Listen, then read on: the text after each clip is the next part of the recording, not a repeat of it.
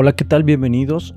Hoy vamos a grabar un nuevo formato que le llamamos Tip SOS, que es una versión más corta, donde en algunos pocos minutos vamos a comentar algún tipo de leyenda, anécdota eh, o algo, alguna herramienta que les pueda ayudar y que en tan solo pocos minutos puedan llevarse algo.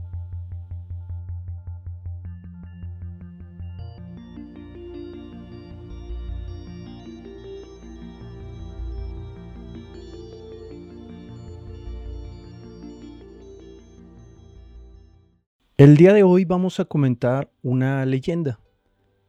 Cuenta que en una tierra muy lejana existían unos monjes de una religión en la cual tenían prohibido tocar a las mujeres.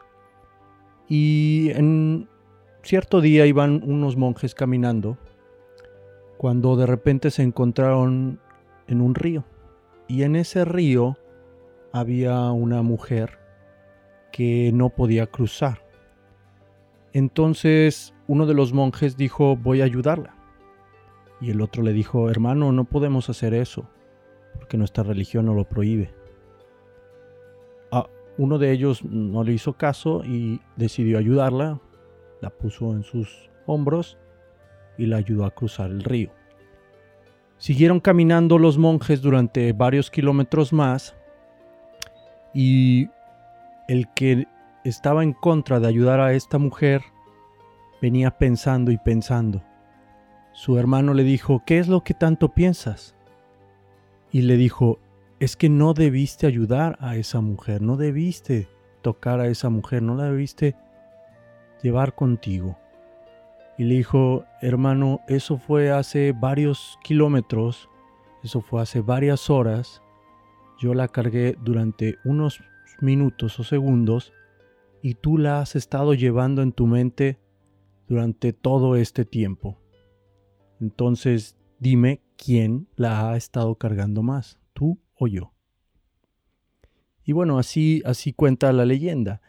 Y el aprendizaje aquí es, ¿qué es eso que, que llevamos desde nuestro pasado y que hemos decidido que siga existiendo en nuestra mente?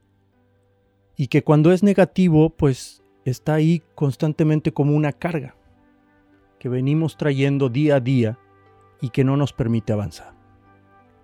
¿Qué es ese rencor que llevas constantemente en tu mente? ¿Qué es ese pensamiento que llevas en tu mente que no te permite avanzar? ¿Cuál es ese cuento que te cuentas y que de alguna forma te está limitando en tu camino? Y la siguiente sección es tomar acción. Si tienes un rencor, una carga, una idea que te limita, te voy a invitar a que escribas una carta donde le des gracias por haber sido parte de tu camino y donde le explicas que ya no es necesaria, que ya no te ayuda y le dices que es una carta de despedida.